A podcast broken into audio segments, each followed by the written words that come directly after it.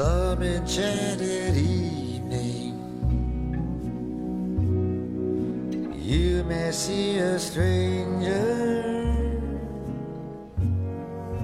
You may see a stranger across the ground. 本节目由喜马拉雅出品，这里是都市夜归人，周一城市新民谣。你好，我是主播李小妖。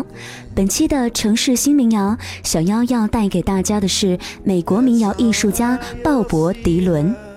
节目的第一首歌曲送上的是鲍勃的这一首《Some Enchanted Evening》。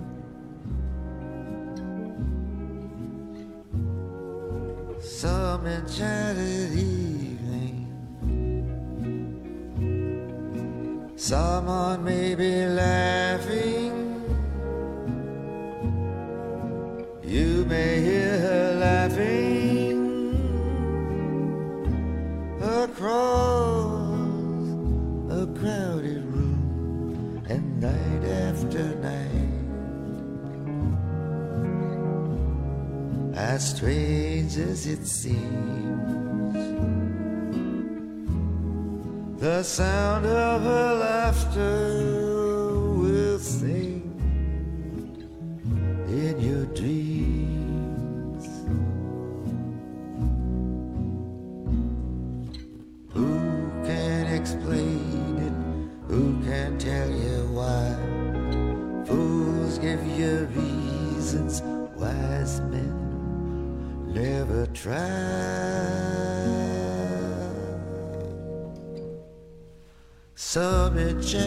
evening.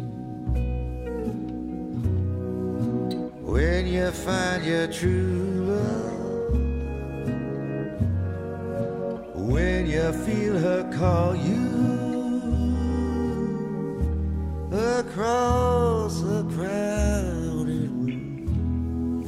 fly to her side and make her You 鲍勃·迪伦原名叫做罗伯特·艾伦·齐默曼，是美国的民谣艺术家。鲍勃在高中的时候呢，就组建了自己的乐队。一九五九年高中毕业之后，就读于明尼苏达大学。在读大学期间，对民谣产生了浓厚的兴趣，开始在学校附近的民谣圈子来进行演出，并且首度以鲍勃·迪伦作为艺名。一九六一年签约哥伦比亚唱片公司。一九六二年推出了处女专辑，名叫做《鲍勃·迪伦》。而一九六三年开始，琼·贝茨邀请鲍勃和他一起巡回演出。而接下来我们要送上的这首歌曲呢，名字叫做《Knocking on Heaven's Door》。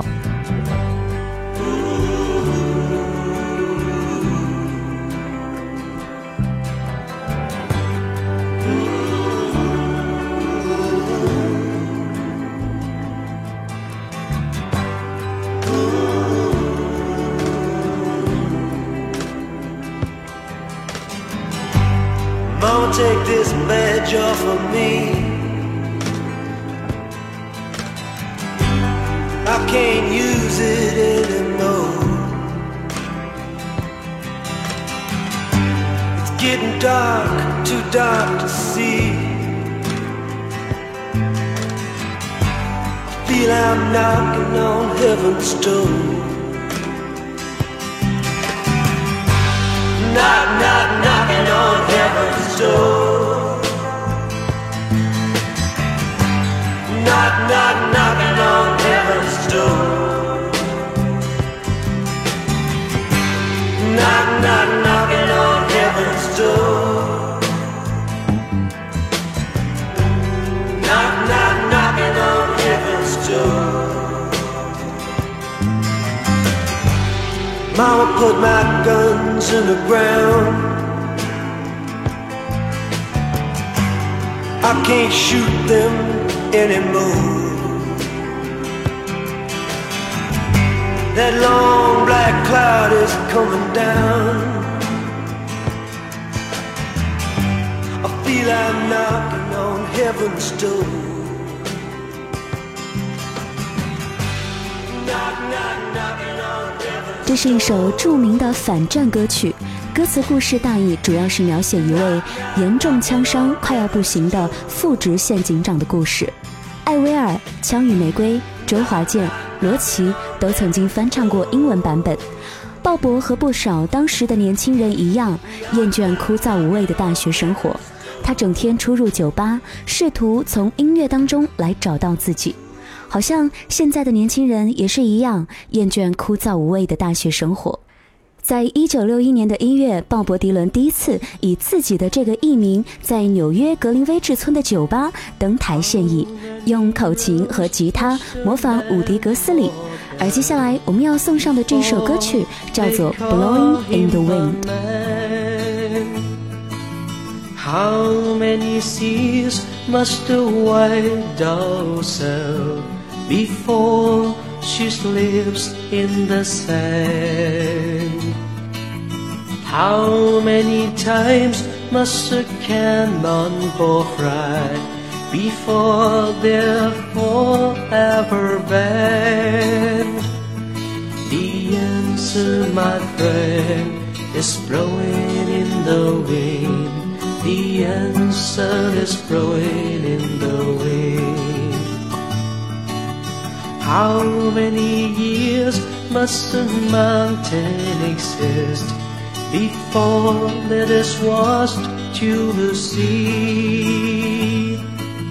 How many years can some people exist before they're out to be free? How many times can a man turn his head and pretend that it just doesn't see?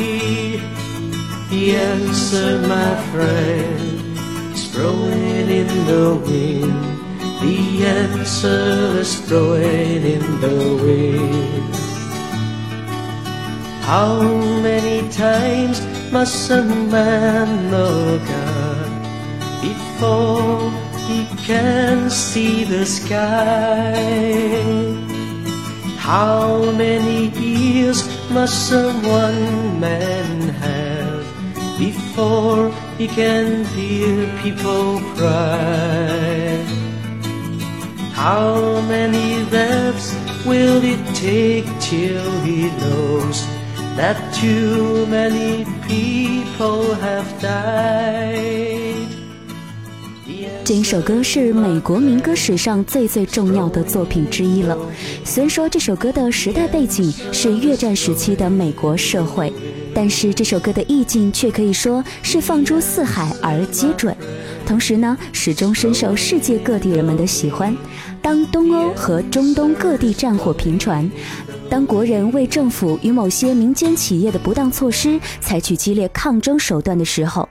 总是令人不禁又想起这首歌曲。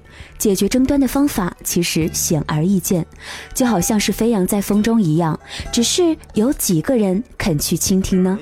这首歌也在电影《阿甘正传》当中出现过。接下来要送上的民谣歌曲是抒发了对青春意识的感慨和对年轻人的美好祝愿。来听这首《Forever Young》。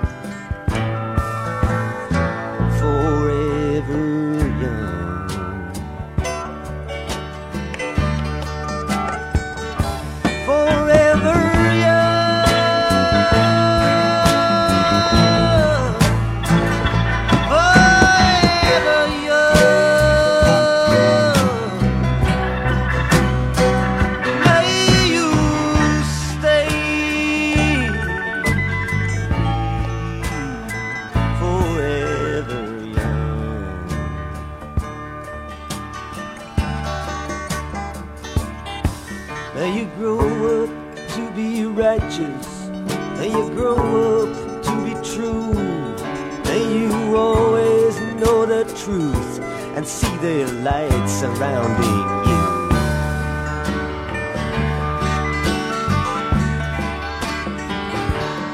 And you always be courageous. Stand upright and be strong, and may you stay.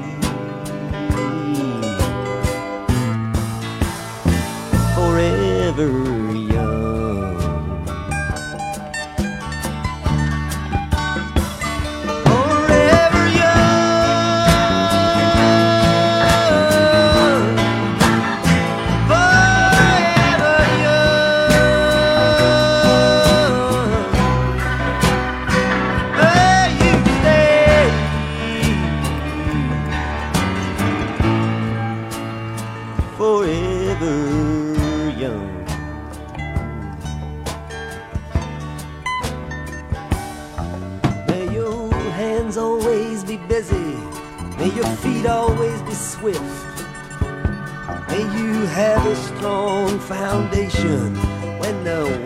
Forever changes shift.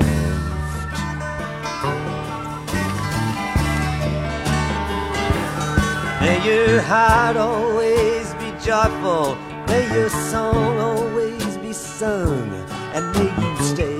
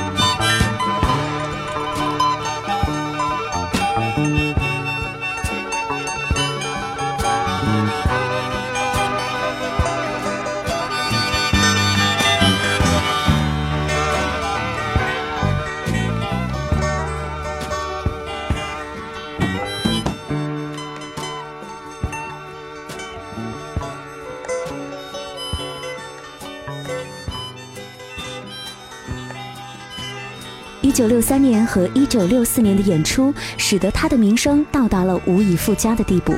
他也渐渐地从伍迪·格斯里的影响当中走出来，成为独一无二的民谣国王。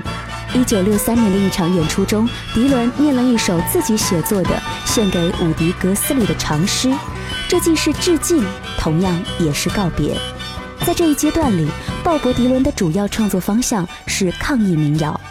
除了答案在风中飘荡之外，大雨将至以及时代变了，战争的主人都是发人深省的抗议民谣歌曲。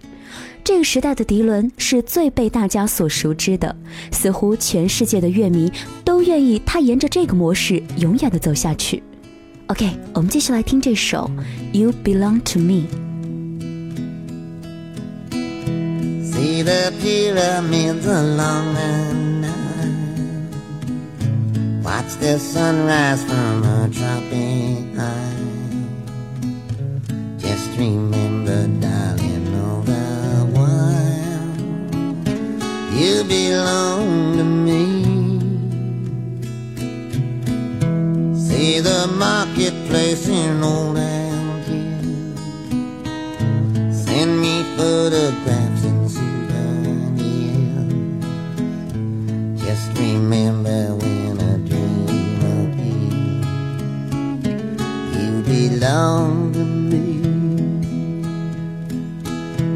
I've so alone without you. Maybe you'll be lonesome too. In blue. Fly the ocean in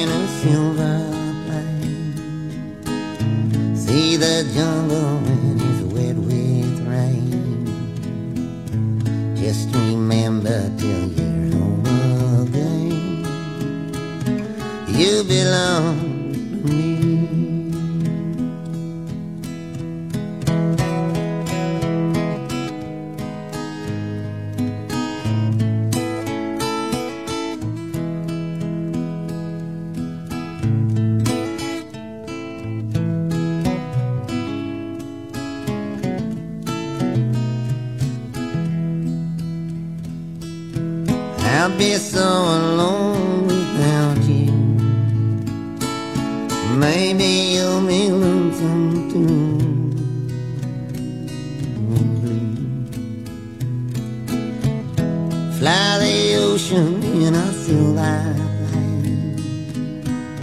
See the jungle when it's wet with rain. Just remember till you're home again. You belong to me.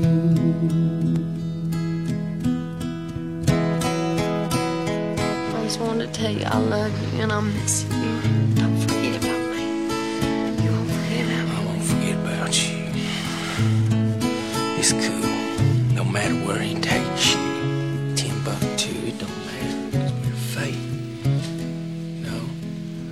鲍勃迪伦越是不代表谁，他的影响反而越大。